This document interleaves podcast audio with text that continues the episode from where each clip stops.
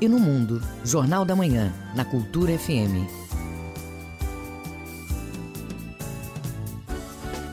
Você está na Cultura FM. Sete horas, bom dia ouvintes ligados na Cultura FM no portal Cultura hoje, segunda-feira, 22 de junho de 2020. Começa agora o Jornal da Manhã com as principais notícias do Pará, do Brasil e do mundo.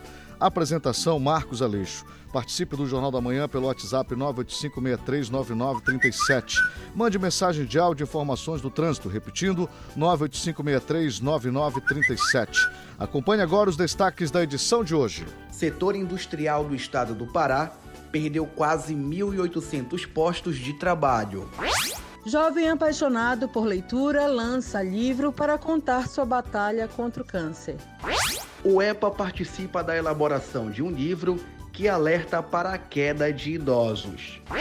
Pará é o segundo estado do país com maior queda no número de mortes por crimes violentos nos primeiros meses de 2020. Decreto libera transportes coletivos intermunicipais e interestaduais no Nordeste do Pará. E tem os destaques do esporte. Atletas de nove modalidades esportivas já poderão voltar aos treinos e às competições. Técnico diz que o clube do Remo tem que voltar a treinar no máximo até o início de julho. Governo do Estado vai lançar o Cred Pará, uma nova linha de crédito para a retomada da economia. Detran credencia empresas para a realização de vistorias. Brasileiros trocam agências bancárias por plataformas digitais. Essas outras notícias agora no Jornal da Manhã. 7 horas 3 minutos, 7 e 3 na capital. O Pará é notícia. Após 15 dias internada com coronavírus e respirando com ajuda de aparelhos, paciente de Chaves se recupera da doença. O município tem 77 recuperados da Covid-19. Detalhes com Edelson Vale. Moradora do município de Chaves, a técnica de enfermagem Edna Reis se recuperou da Covid-19. Depois de passar 15 dias internada e respirando com ajuda, ela recomenda que a população se proteja, se cuidem, usem máscara. Quem não precisar, fique em casa. Esse vírus a gente não conhece, afirma a profissional de saúde funcionária da Secretaria Municipal de Saúde do município há 19 anos, Edna conta que, mesmo com todos os cuidados, foi infectada pelo novo coronavírus. Passei mal e pedi ajuda da secretária.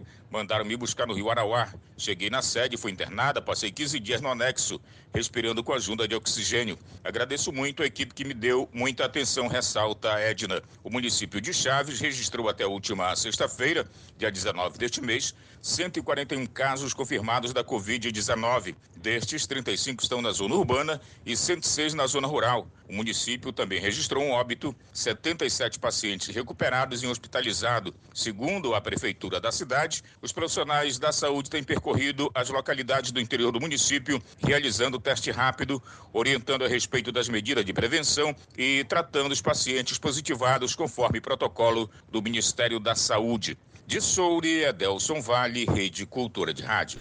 Para garantir mais comodidade e agilidade no atendimento, o Departamento de Trânsito do Estado Detran descentralizou o serviço de vistoria de identificação veicular. O órgão credenciou seis empresas distribuídas pelas cidades de Belém, Ananindeua e Paragominas. Detalhes com Rayane Bulhões. O Departamento de Trânsito do Estado do Pará, o Detran, descentralizou o serviço de vistoria de identificação veicular. A instituição credenciou seis novas empresas e o serviço pode ser feito em Belém, Ananindeua e Paragominas. O objetivo é oferecer mais opções de atendimento e conforto aos usuários. A atuação das empresas particulares é autorizada pelo Conselho Nacional de Trânsito, a CONTRAN. As empresas terão permissão para fazer dois tipos específicos de vistoria transferência de propriedade de veículos e mudança de jurisdição. As numerações do chassi do motor e a placa traseira do veículo será coletado por meio ótico, para que esses dados sejam comparados eletronicamente com aqueles contidos nas bases de dados do Detran e do Departamento Nacional de Trânsito, o Denatran. O usuário poderá ir diretamente às empresas. Os endereços estão no site do Detran, que é o detran.pa.gov.br. Mesmo com a chegada dessas empresas, os servidores efetivos do Detran continuam normalmente atendendo ao público na sede em Belém e nas circunscrições regionais de trânsito, a Ciretrans. A diferença é que agora os usuários têm que fazer o agendamento prévio pelo serviço no telefone 154 ou pelo webchat disponível no site do Detran, que é o detran.pa.gov.br. Reportagem Raiane Bulhões. Criança do município de Moaná sofre escalpelamento. A menina de 9 anos não resistiu aos ferimentos. Informações com Edelson Vale. Uma criança foi escalpelada por um eixo de motor e morreu no município de Muaná. Já é o segundo acidente com vítima fatal na região. Foi na tarde deste domingo, 21 de junho, na região do Furo do Jararaca, no município de Muaná, que a vítima, identificada como Bia, de 9 anos de idade, foi escalpelada pelo motor de um rabudo, embarcação usada pelos moradores da região onde a mesma estava. A Bia teve grande parte do couro cabeludo arrancado pelo eixo do motor e, infelizmente, não resistiu aos graves ferimentos, morrendo praticamente na hora. Este já é o segundo acidente envolvendo embarcações e com vítimas fatais em menos de 24 horas na região do município de Muaná, aqui no Marajó. De Soure, Edelson Vale, Rede Cultura de Rádio. Como o Edelson noticiou aí pra gente, este é o segundo caso na ilha de Marajó. Infelizmente, este último foi fatal. Ah, os órgãos daqui do nosso estado, até mesmo da União, como a Marinha, e muitos que estão trabalhando né, numa campanha que foi exaustivamente propagada em rádio, televisão e jornal impresso sobre os cuidados que os navegantes aqui dos rios da Amazônia têm que ter com relação ao eixo motor isso já foi até, inclusive, é, com a participação, eu vou abrir um espaço aqui para o Banco da Amazônia, Marinha do Brasil e Secretaria de Governo, é, num sentido de proporcionar gratuitamente esta cobertura do eixo motor.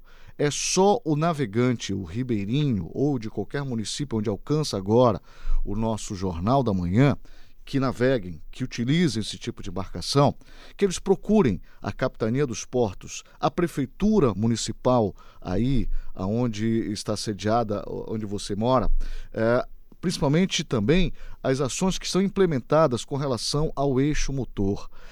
Infelizmente, nós temos muitas mulheres que estão passando por problemas graves ainda na Santa Casa de Misericórdia, que foi criado pelo governo para atender esse tipo de acidente. Mas, infelizmente, ainda acontece esse tipo de acidente por falta de descuido. Pode ser também uma fatalidade?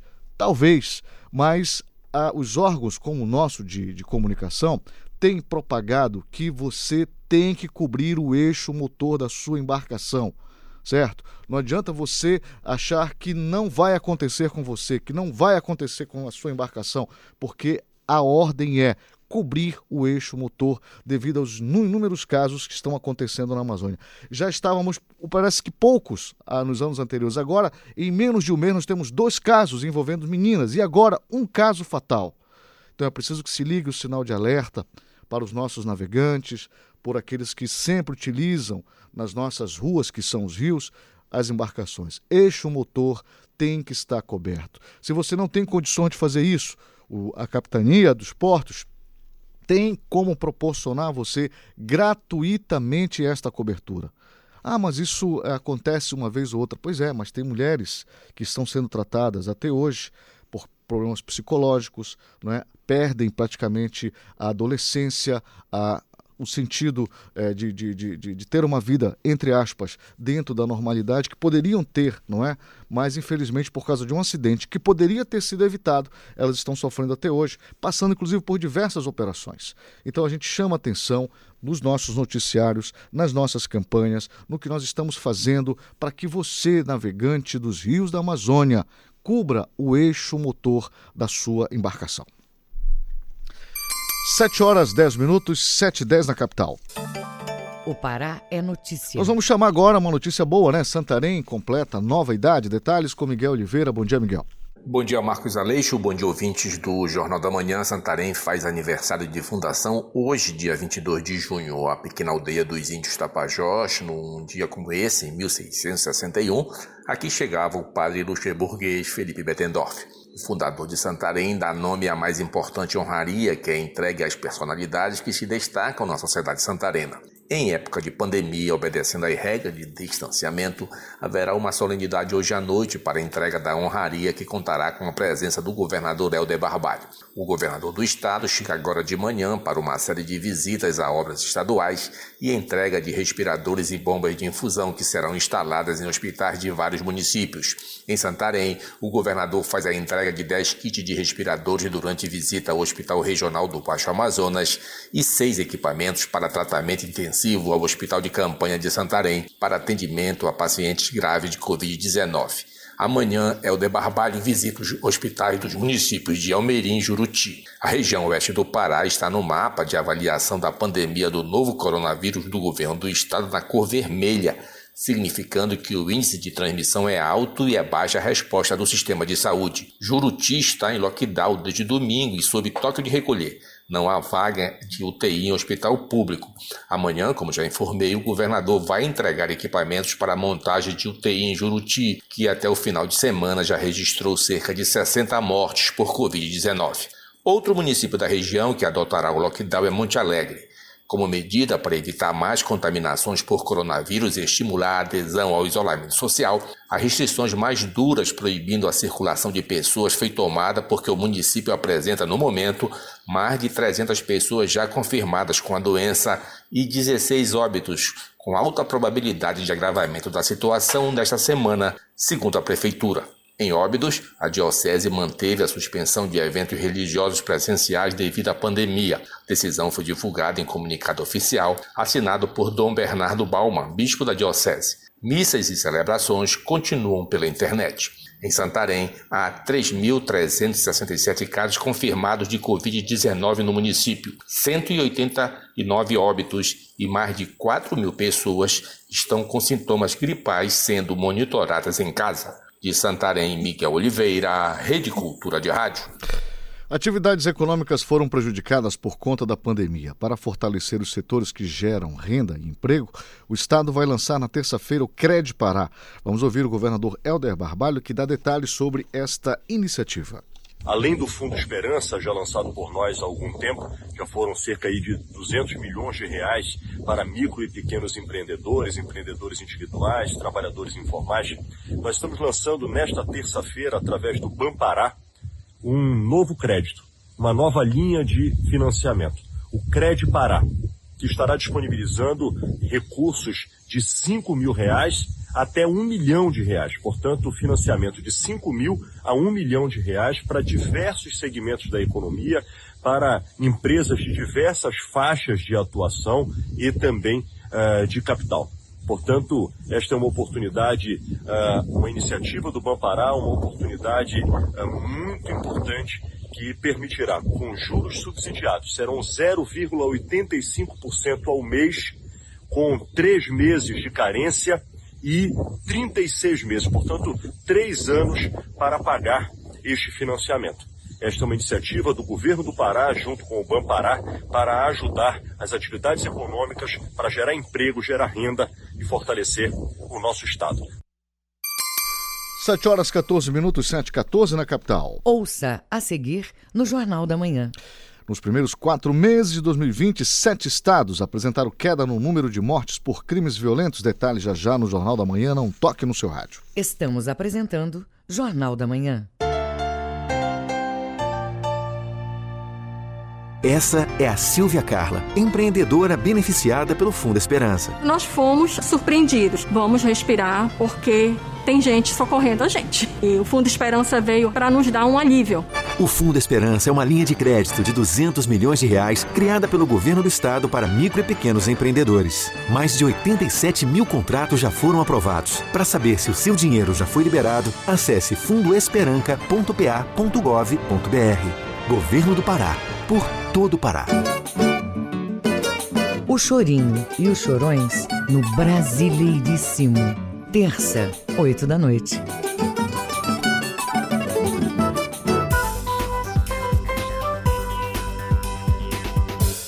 Voltamos a apresentar Jornal da Manhã. Previsão do tempo. Segundo o Instituto Nacional de Pesquisas Espaciais, o INPE, na mesorregião metropolitana de Belém, é segunda-feira de céu parcialmente nublado, com pancadas de chuvas localizadas e fortes que podem vir com trovoadas a qualquer hora do dia. Mínima de 23 e máxima de 32 graus em Marituba. No arquipélago do Marajó, o sol aparece entre nuvens e pode chover forte e com trovoadas em pontos localizados da região a qualquer hora do dia. Mínima 23, máxima de 32 graus em Melgaço. No nordeste do Pará, nebulosidade variando, a mais intensa pela parte da tarde. Pode chover e com trovoadas em pontos isolados da região. A mínima é de 23 e a máxima de 33 graus em Melgaço. 7 horas 16 minutos, 7 e 16 na capital. Jornal da Manhã. Você é o primeiro a saber. Boa notícia, hein? Nos primeiros quatro meses de 2020, sete estados apresentaram queda no número de mortes por crimes violentos. O Pará é o segundo com maior índice de redução.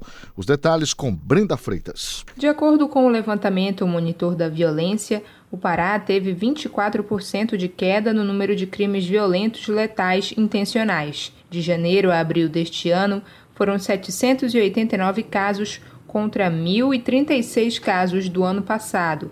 O secretário de Segurança do Pará, o Alame Machado, comenta o índice. Então, o Pará, mais uma vez, assim como foi em 2019 e em 2020, através do balanço do primeiro quadrimestre de janeiro a abril, está entre os sete estados que conseguiram reduzir a criminalidade em 2020 em relação a 2019, estando ainda na segunda colocação nacional, o que para nós é motivo de ciência de estarmos no caminho correto, porém sabendo que tem muito a ser feito ainda. Os crimes violentos letais intencionais englobam homicídio, latrocínio e lesão corporal seguida de morte. Segundo o levantamento, esse tipo de crime cresceu 8% na maioria dos estados. O secretário de Segurança do Pará, o Alame Machado, destaca o trabalho que vem sendo feito no combate à criminalidade. 20 estados não conseguiram melhorar a sua situação em relação ao ano passado e sete estados apenas conseguiram apresentar melhora. Desses sete estados, o Pará está entre eles e na segunda posição, perdendo apenas para Roraima. O que demonstra, mais uma vez, que desde janeiro de 2019, uma atuação muito forte no policiamento ostensivo,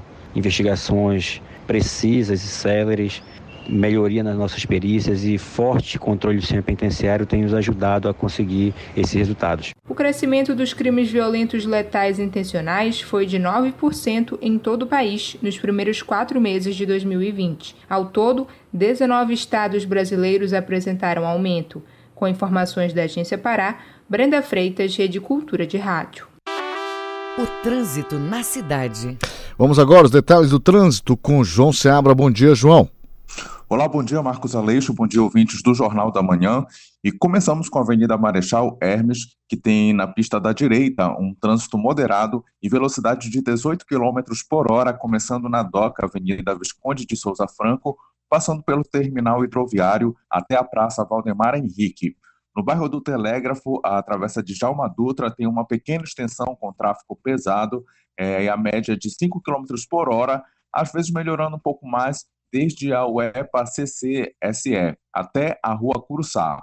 Já no bairro Souza, a Júlio César tem lentidão desde a lateral do primeiro Comar até a Avenida Brigadeiro Protásio, com alguns registros de buraco na via, como, por exemplo, quase em frente à escola Rego Barros, e quando muitos motoristas fazem a curva, e também no sentido inverso para quem está seguindo pela Avenida Almirante Barroso. Nas redes sociais, os usuários chamam a atenção para o cruzamento da Avenida Augusto Montenegro com a Avenida Independência, logo embaixo do viaduto, pois alguns condutores que deveriam fazer a volta na Augusto Montenegro estariam tentando fazer aquele retorno irregular embaixo do viaduto, e isso inclusive causou um acidente recente no local, o que acaba confirmando então que muitos estão utilizando a contramão portanto, pedindo atenção de todos os motoristas nesse perímetro que é Augusto Montenegro com Avenida Independência. É com você aí no estúdio, Marcos Aleixo, João Paulo Seabra para a Rede Cultura de Rádio. Muito bem, Detran autoriza aulas remotas para centros de formação. A medida é prevista em portaria por deliberação do Conselho Nacional de Trânsito. As informações com Isidoro Calixto.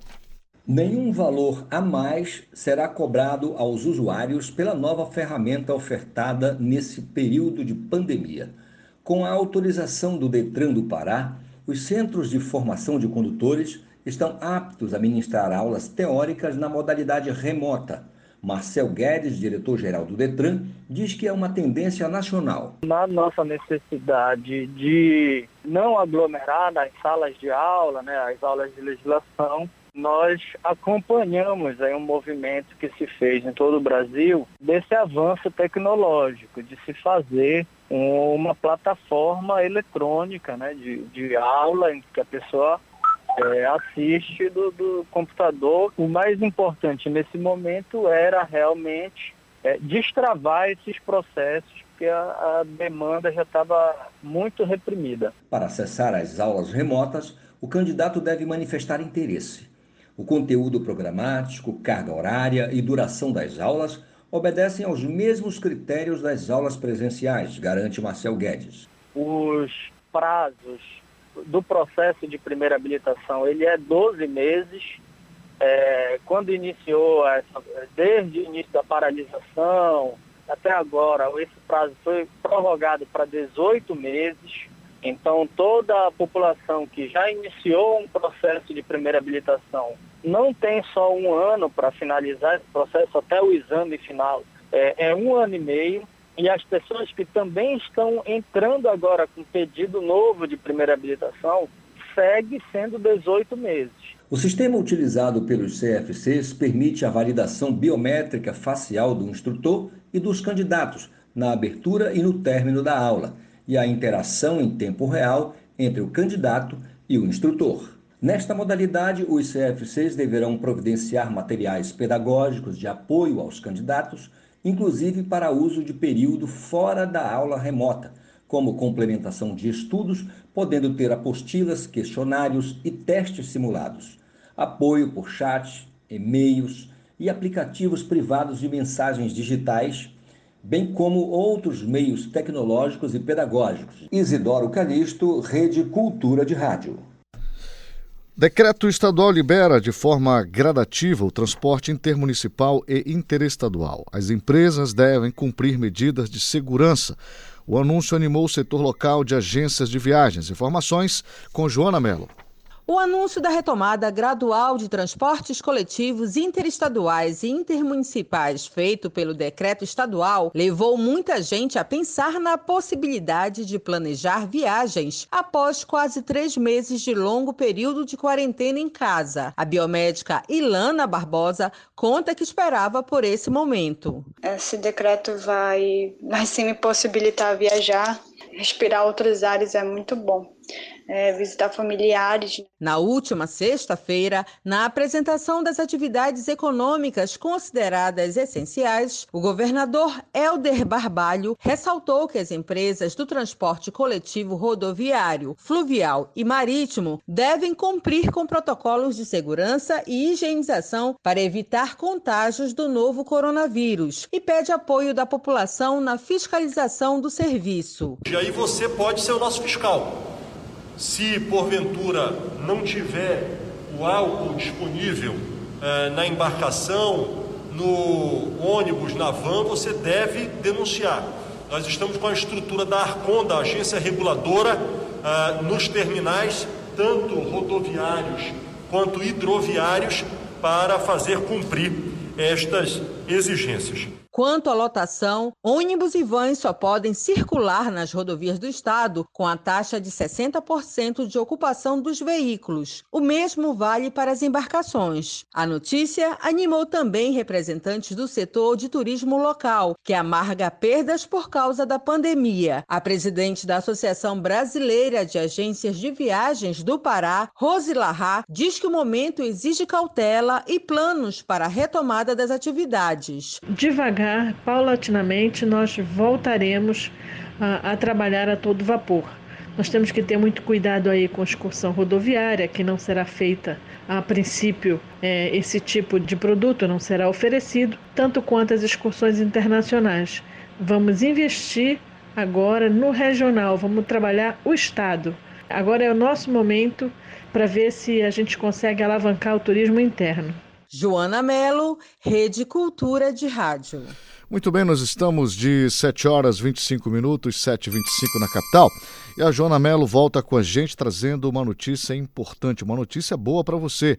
Cozampa inicia campanha de parcelamento de faturas. É isso mesmo, Joana? Bom dia.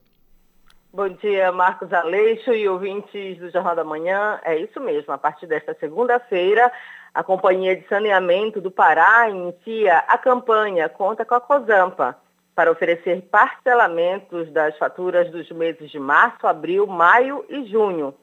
Clientes que não puderam arcar com as despesas de água nesses últimos quatro meses é, vão ser oferecidos para eles o parcelamento das faturas de até oito vezes sem juros. Os cortes por inadimplência seguem suspensos até o dia 15 de junho. E quanto ao parcelamento, ele poderá ser feito nas lojas de atendimento ou pelos canais online da COSAMPA, ou mesmo pelo telefone 0800 70 71 195. O atendimento presencial já está funcionando normalmente na região metropolitana de Belém. Marcos, é com você aí no estúdio, com informações da Agência Pará, Joana Melo, Rede Cultura de Rádio. Muito bem, 7 horas 27 minutos, 7 e 27 aqui na capital. Você ouviu então a Joana Mello falando sobre a questão do parcelamento de fatura, uma oportunidade para você aproveitar e negociar a dívida que você tem, não é? Então há muitas vantagens. É importante que você não saia de casa. Se puder acessar pelo 0800, se você puder acessar pelos canais de internet, seria o ideal, tá bom? Vamos então a mais informações com o Marcelo Alencar, que traz para gente a recuperações de obras, né? Agora no mês de junho, já quem sabe prevendo aí o nosso verão paraense de julho. É com você, Marcelo. Bom dia, Marcos Aleixo e ouvintes do Jornal da Manhã. O governo do Pará deve entregar até dezembro deste ano 19 obras na área de transportes. No pacote estão 18 pontes em concreto armado, restauração e revitalização de duas pontes da alça viária, Guamá e Acará. Há ainda a reforma do aeroporto de Salinópolis, urbanização da orla de Santarém Novo, pavimentação das PAs 324 e 124, entre outras, que contemplam várias regiões do estado do Pará. As ações foram debatidas pelas diretorias técnica e financeira administrativa da Secretaria de Estado de Transportes, CETRAN, que estiveram reunidas neste domingo com o titular do órgão, Pádua Andrade, para realinhar o cronograma de novas licitações e, e andamento e ainda de obras que serão entregues até o final do ano. Obras estruturantes em todo o estado estão com licitações em andamento, como, por exemplo, as contempladas no projeto de desenvolvimento e integração regional do Pará, PRODEIR, que prevê a pavimentação de mais de 500 quilômetros de rodovias e construções e substituição de pontes de madeira por concreto e ainda instalação de postos de fiscalização de pesagem de veículos. Há ainda, Marcos, no pacote de licitações para 2020, a pavimentação da perna leste, substituição de mais de 80 pontes de madeira por concreto, reforma e ampliação do aeroporto de Soure, entre outros. Marcelo Alencar, direto da redação para o Jornal da Manhã. 7 horas 29 minutos, 7 e 29 na capital. Ouça a seguir no Jornal da Manhã. População negra sofre mais impactos durante a pandemia. Essa notícia é logo depois do esporte. Não saia daí. Estamos apresentando Jornal da Manhã. ZYD 233, 93,7 MHz. Rádio Cultura FM. Uma emissora da Rede Cultura de Comunicação. Fundação Paraense de Rádio Difusão. Rua dos Pariquis, 3318. Base operacional, Avenida Almirante Barroso, 735, Belém, Pará, Amazônia, Brasil. Voltamos a apresentar Jornal da Manhã. Tábuas de marés. Em Salinas, Marudá e a maré está vazando e atinge a baixa mar às 15 para as 9 da manhã. A pré-mar acontece às 20 para as 5 da tarde. Na ilha de Mosqueiro, maré enchendo com a pré-mar prevista às 5 para as 11 da manhã. Maré seca às 15 para as 6 da tarde. No porto de Belém, a maré está enchendo e a pré-mar está prevista ao meio-dia às 5. A baixa mar às 5 para as 7 da noite. No porto de Vila do Conde, em Barcarena, a maré está enchendo e atinge seu ponto mais alto ao meio-dia 25. A maré baixa acontece às 8 horas da noite.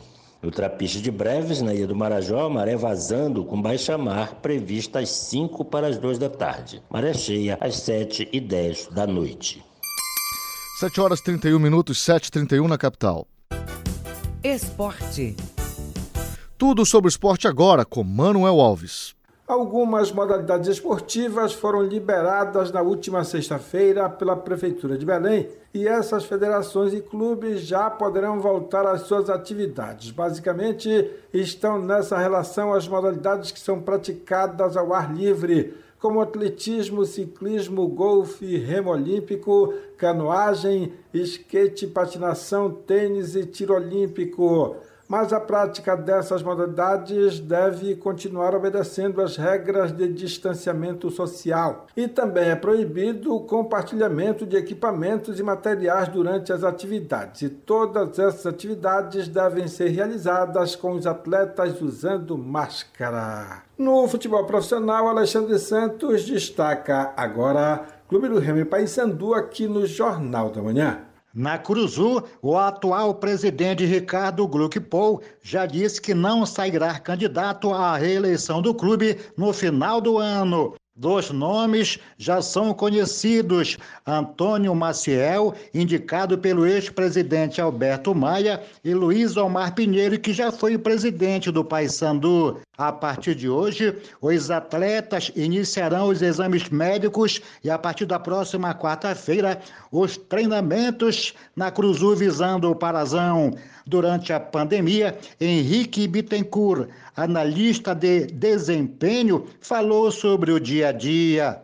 Nesse momento, estamos trabalhando com algo que ocorreu há 3, 4 meses, nos aprofundando nos 10 jogos que realizamos em 2020, criando e atualizando base de dados produzindo reports, estamos montando vídeos para apresentar o elenco, seja por WhatsApp de uma forma individual ou por videoconferência para todo o grupo. Nas últimas semanas já entramos em um novo momento do monitoramento dos nossos adversários na Série C. Desde quando e como irão retornar aos treinos até as contratações, uma análise mais profunda dos elencos. No Bainão, a diretoria ainda não definiu o dia do retorno às atividades. O presidente do clube, Fábio Bentes, entende que falta pouco.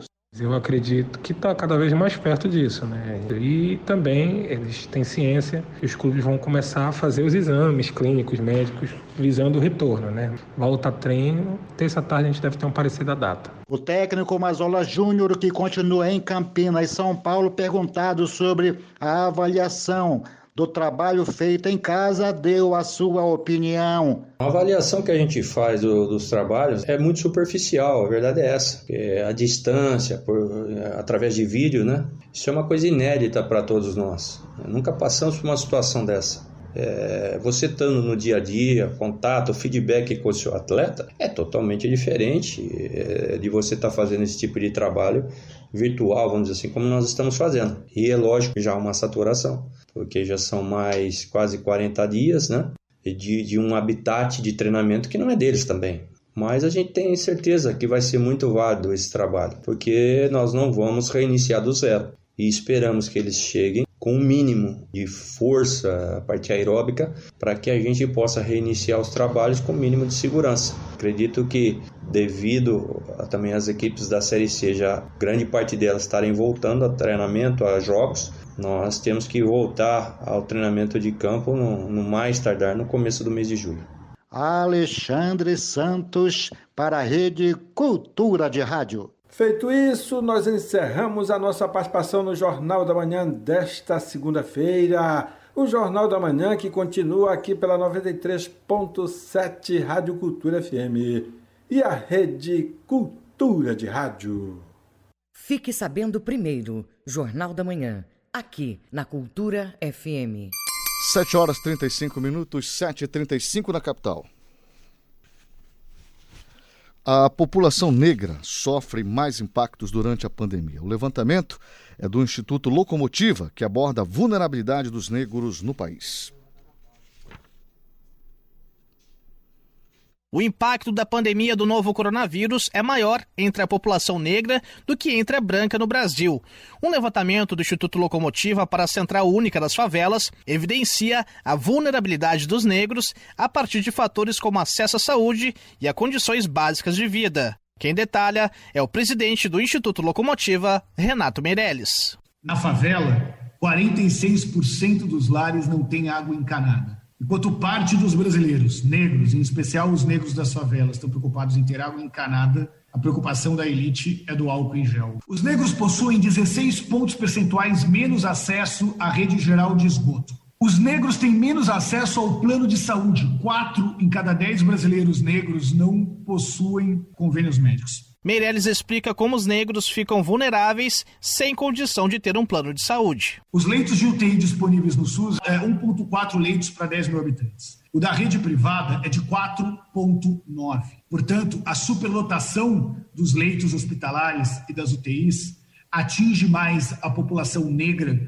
do que a população branca os efeitos econômicos também são grandes. A população negra declara ter sofrido mais a diminuição de renda do que a população branca. A população negra deixou de pagar alguma conta por conta da pandemia, muito mais do que a população branca. Perderam mais o emprego do que a população branca, pegaram mais dinheiro emprestado do que a população branca e faltou dinheiro é, para comprar higiene, é, produtos de higiene durante a pandemia para 20% da população negra contra 12% da população branca. A população negra foi a que mais pediu auxílio emergencial ao governo federal. No entanto, somente 74% teve o pedido atendido, enquanto que o índice de aceitação para os brancos foi de 81%. A agência Rádio Web de São Paulo, Leno Falck.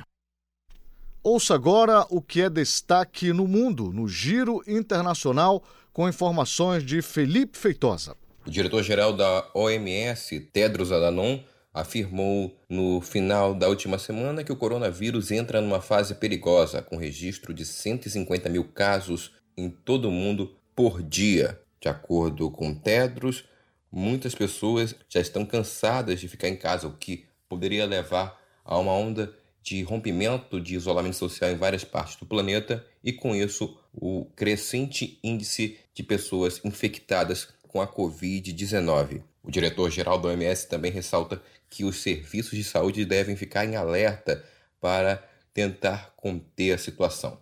Informações da agência F. Um ataque à faca deixou três pessoas mortas na cidade de Reading, no sul da Inglaterra, neste domingo. De acordo com a polícia local, o ato foi considerado como terrorismo. Um homem de 25 anos foi preso. Uma fonte ligada ao governo diz que a pessoa responsável pelo ataque é um líbio chamado Kairi Sadallah. De acordo com as informações oficiais, o número de pelo menos três pessoas ficaram feridas e foram levadas aos hospitais da cidade. Informações da Reuters. Felipe Feitosa, Rede Cultura de Rádio. 7 horas 39 minutos, 7h39 na capital. Setor industrial do estado do Pará perdeu quase 1.800 postos de trabalho nos dois primeiros meses da pandemia. Quem traz os detalhes é o repórter Roberto Apolo. O estudo feito pelo Diese Pará também mostrou que o estado ficou entre os que mais perderam empregos formais nos dois primeiros meses da pandemia. Só em março e abril, o Pará registrou 1.751 demissões, resultando em um saldo negativo. O técnico do Diese Pará, Everson Costa, comenta o levantamento e pontua que nenhum setor conseguiu manter os números de empregabilidade.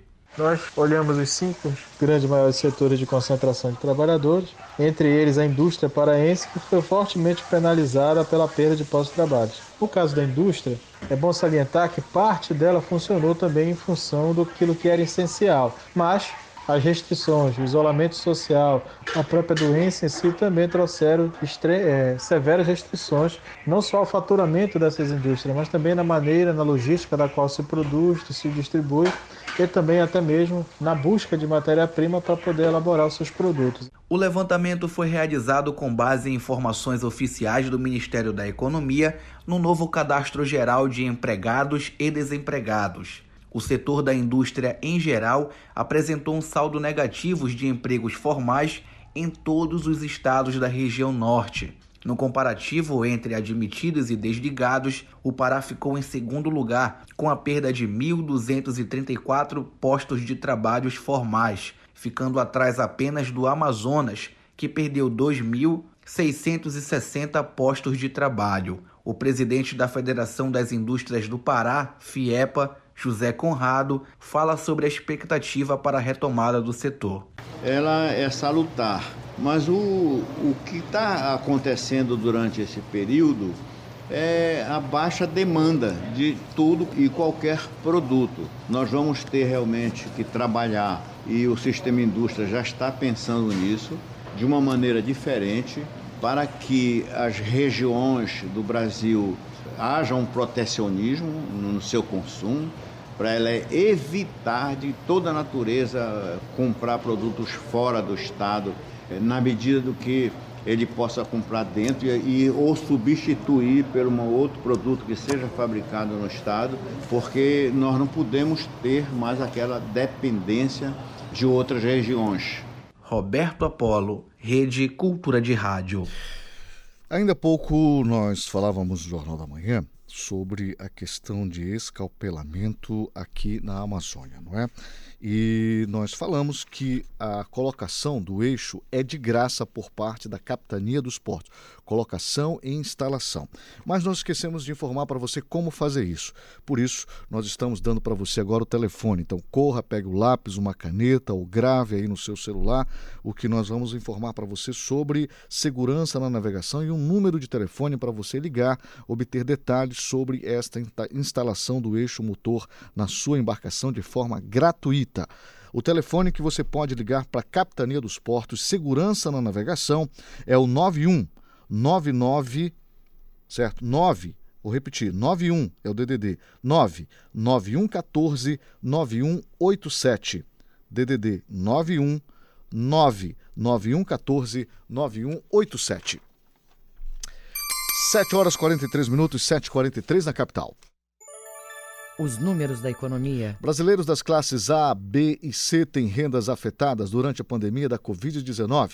Os dados são da pesquisa Ibope. O repórter Leno Falque traz os detalhes. A pandemia do novo coronavírus afetou a renda da maioria dos brasileiros das classes A, B e C. Segundo pesquisa Ibope Inteligência encomendada pelo C6 Bank, 55% dos entrevistados tiveram redução dos rendimentos. Entre eles, 66% afirmam que a queda foi superior a 25%. O medo de não conseguir dinheiro suficiente para atender às necessidades da família durante a pandemia foi citado por mais da metade dos entrevistados. 22% já começaram a atrasar o pagamento de contas ou outros compromissos financeiros. Segundo Liao Yuxie, professor e head de educação do C6 Bank, a redução das despesas com serviços bancários, por exemplo, ajuda no reequilíbrio financeiro das famílias. Tarifa bancária, a gente poderia trabalhar com dois grupos, tá? Tarifas bancárias de conta corrente e também um que a gente não pode esquecer, que é a anuidade de cartão de crédito. Quem tem cartão de crédito e paga anuidade, é também interessante que a pessoa renegocie para ver se ela consegue reduzir ou até eliminar. É uma parcela relevante, as tarifas elas são relativamente parecidas para a população, só que a renda das pessoas são muito diferentes. O valor desses serviços aumentou 150% desde 2008. Uma pesquisa de mercado é fundamental para comparar os valores oferecidos pelos bancos e encontrar alternativas com melhor custo-benefício. E o interessante atualmente, muitas pessoas começaram a se digitalizar. Então, como assim? Mesmo no, no, no, a pessoa que tem a conta no banco tradicional, ela começou a fazer mais pagamento pela internet, ela começou a ir menos em agência, E aí, essas pessoas hoje, elas estão mais aptas a, a terem contas digitais. E aí, quando você fala de conta digital, abre um mar de possibilidades para elas. Então, você tem fintechs, você tem bancos digitais também, que oferecem vários dos serviços, TED, DOC, cartão de débito, em contas que não, que não tem tarifa. A pesquisa mostra que nove em cada dez brasileiros mudaram a relação que têm com o dinheiro nesse período de pandemia. A redução de gastos foi citada por 51% dos entrevistados como a principal medida adotada. Agência Rádio Web de São Paulo, Leno Falck. 7 horas 45 minutos, 7h45 na capital. Ouça a seguir no Jornal da Manhã. Você vai saber o que a pandemia influencia nas eleições de 2020, as eleições municipais. Não toque no seu rádio, a gente volta já. Estamos apresentando Jornal da Manhã.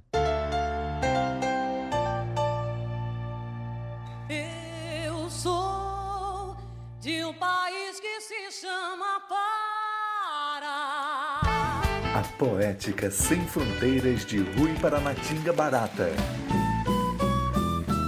Cultura Especial Rui Barata Centenário, 25 de junho, 11 da manhã e 6 da tarde. Aqui, na Cultura. Essa é Maria das Graças, paciente atendida na Policlínica. Andei cinco UPAs, nenhuma atendeu. Aí eu consegui ir para a policlínica, eles me colocaram no oxigênio, o médico pediu um raio-x, eu fui atendida muito bem. O governo do Pará transformou a Policlínica Metropolitana em unidade exclusiva para pacientes com Covid-19 e mais de 33 mil pessoas já foram atendidas. Nossa luta é para salvar vidas. Governo do Pará. Doe esperança para tratar a Covid-19. O Hemopa realiza estudos e está coletando o plasma de pessoas recuperadas da doença para tratar pacientes ainda infectados. O doador deve ser do sexo masculino, ter de 18 a 60 anos e mais de 55 quilos, e deve estar sem sintomas há mais de 30 dias. Ligue 984049612 e doe vida. Hemopa. Leve esperança para uma família. Doe alimentos, materiais de limpeza e higiene pessoal. Você pode fazer a sua doação no Lar Fabiano de Cristo, no Preventório Santa Terezinha, no Polo Esportivo da Terra Firme e no Depósito em Conta. Para saber como doar, ligue 982 83 1861. Realização Mobiliza Belém. Apoio Cultura, Rede de Comunicação a mais tribal de todas as festas. Balanço do Rock, quarta, oito da noite.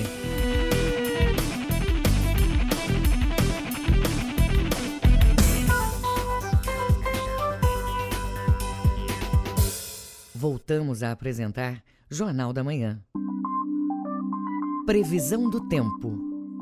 Segundo o Instituto Nacional de Pesquisas Espaciais, o INPE, na região sudeste do estado, a segunda-feira é de céu parcialmente nublado, sem muitas chances de chuva, mínima de 18 e máxima de 34 graus em São Geraldo do Araguaia. No sudoeste do Pará, céu parcialmente nublado e poucas possibilidades de chuva. Mínima de 24, máxima de 34 graus em Itaituba. No Baixo Amazonas e Calha Norte, céu com nuvens aumentando no decorrer do dia. À tarde pode chover em pontos isolados e com trovoadas. Mínima de 23 e máxima de 32 graus em Terra Santa. 7 horas 49 minutos, 7h49 na capital. Os números da economia. Detalhes da economia agora, os números com Cláudio Lobato.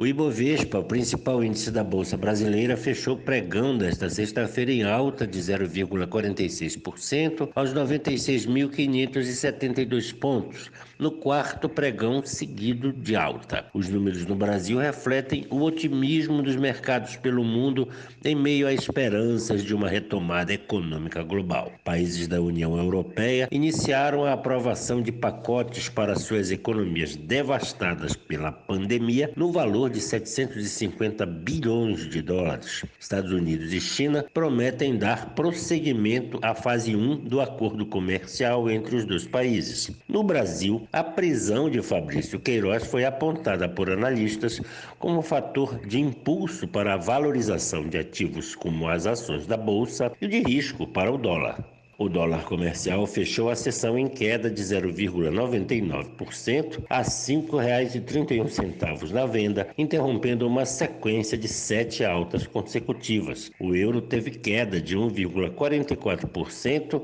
cotado a R$ 5,94 na venda. O grama do ouro hoje vale R$ 299,72 e o rendimento da caderneta de poupança com aniversário nesta segunda-feira é de 0,5%. Cláudio Lobato, Rede Cultura de Rádio.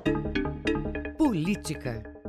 Tribunal Superior Eleitoral abre consulta pública para coletar contribuições a respeito dos impactos da pandemia da Covid-19 nas eleições municipais de 2020.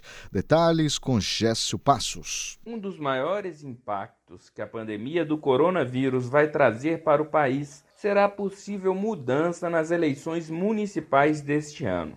A medida necessita de uma alteração na Constituição Federal, que já está sendo debatida no Congresso Nacional e pelo Tribunal Superior Eleitoral, o TSE. Para ampliar o debate sobre o adiamento das eleições, o TSE abriu nesta sexta-feira uma consulta pública para buscar contribuições de entidades da sociedade civil sobre a influência da pandemia no período eleitoral. As organizações poderão opinar sobre alterações no calendário eleitoral, prestação de contas dos candidatos, propaganda eleitoral, organização e preparação da eleição, diplomação dos eleitos e outros impactos da pandemia no processo eleitoral.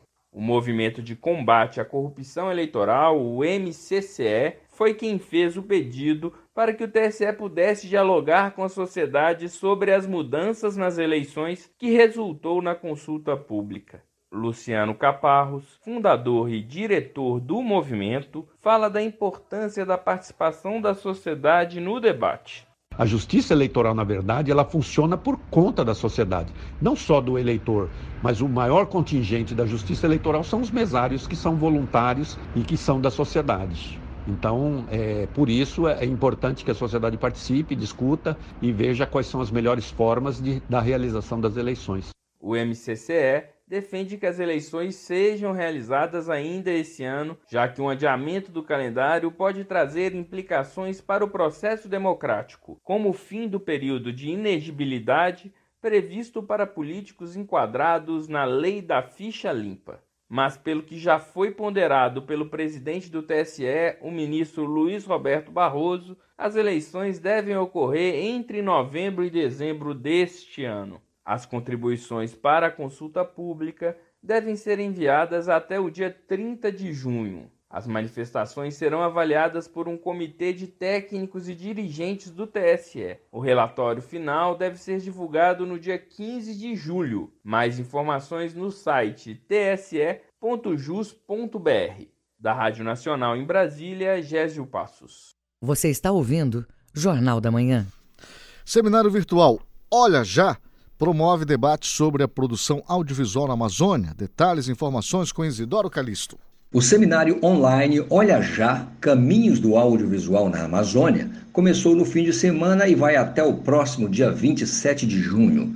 A iniciativa é do Instituto Território das Artes criado este ano na cidade de Santarém. A ideia do encontro virtual é debater as reflexões e perspectivas da produção audiovisual na Amazônia, além de oferecer formação na área por meio de troca de conhecimentos nas palestras e oficinas com profissionais reconhecidos na região e no país diz o diretor administrativo do Instituto, Rafael Ribeiro. Já houve realização de algumas oficinas e também de duas palestras. Né? Uma delas foi com o Ricardo Stuckert, um diretor de fotografia né, do filme Democracia em Vertigem, filme brasileiro indicado ao Oscar de melhor documentário, e também Takuman Kuikuro, que é um cineasta é, daqui da Amazônia, é, do Alto Xingu, né, indígena, que já ganhou alguns prêmios nacionais e internacionais pelos trabalhos que ele realiza junto com produtores da própria aldeia onde ele mora. A programação com palestras e painel de debates serão transmitidos ao vivo pelas redes sociais do ITA.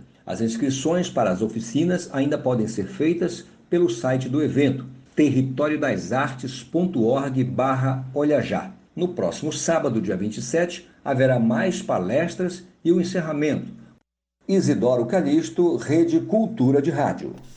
Universidade Estadual do Pará, UEPA, participa da elaboração de um livro que alerta os riscos de quedas com idosos. Acompanhe os detalhes na reportagem de Roberto Apolo. Caminhar por uma cidade cheia de obstáculos não é uma tarefa fácil.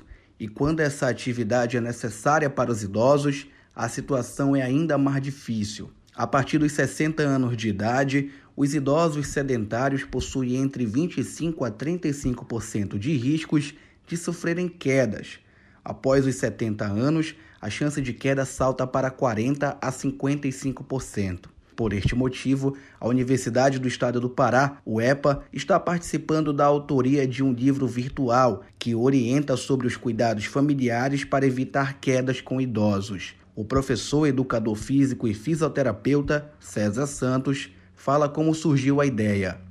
Minha mãe teve duas quedas e isso trouxe um grande transtorno para a coluna vertebral dela e uma fratura no, do úmero, e o meu pai teve uma fratura de punho. Então, surgiu essa ideia de nós lançarmos alguma coisa relacionada à questão de quedas. Eu trabalho num grupo de cerca de 60 idosos na Escola Superior de Educação, Educação Física. A gente observa através de conversas e comentários, né, que mesmo eles praticando atividades físicas, eles ainda caem. Então, isso traz uma preocupação muito grande para quem trabalha com, com a terceira idade, com os idosos, isso traz uma preocupação muito, muito grande devido às proporções que a queda pode levar. O livro é composto por 10 capítulos com 191 páginas. No conteúdo, os leitores podem encontrar como prevenir as quedas, além de orientações quanto aos riscos ambientais e adaptações residenciais.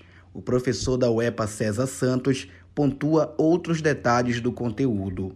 O e-book Prevenção de Quedas em Idosos vem trazendo informações importantíssimas, não só aos profissionais de saúde, mas também para os idosos, relacionados a alterações anatômicas do seu envelhecimento, avaliação do risco de quedas, exercícios, atividades físicas, programas de atividades físicas para que ocorra essa prevenção de quedas.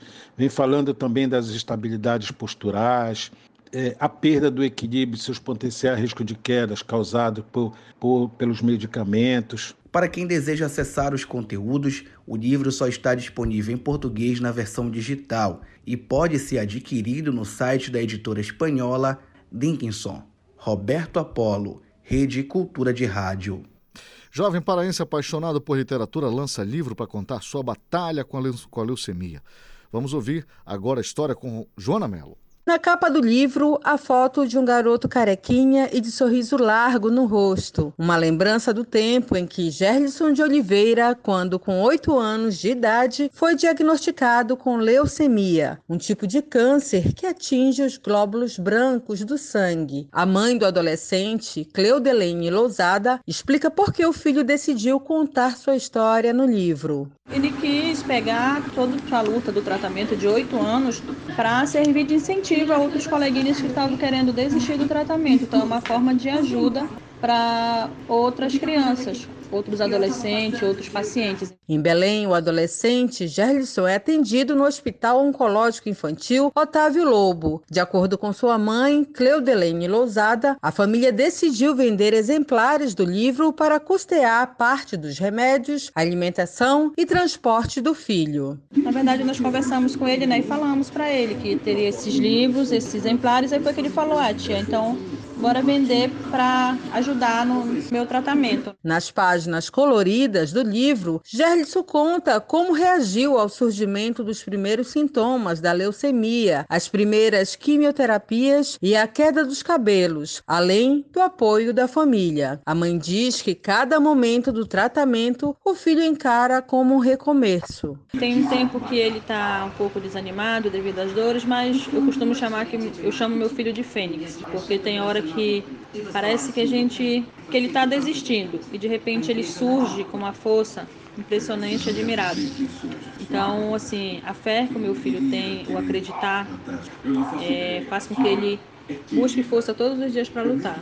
Devido à pandemia do coronavírus, a venda do livro está sendo realizada diretamente com a família, pelo valor de 10 reais. Outras informações pelo número 98307 3950. Joana Melo, Rede Cultura de Rádio. Pontualmente na capital, 8 horas, termina aqui o Jornal da Manhã desta segunda, 22 de junho de 2020. apresentação Marcos Aleixo. Se você perdeu essa ou outras edições do Jornal da Manhã, acesse a conta no Jornalismo Cultura no castbox.fm. Outras notícias você confere a qualquer momento na nossa programação. Uma excelente segunda-feira para você. Vem aí o Conexão Cultura com o jornalista Adil Bahia. O Jornal da Manhã é uma realização da Central Cultura de Jornalismo.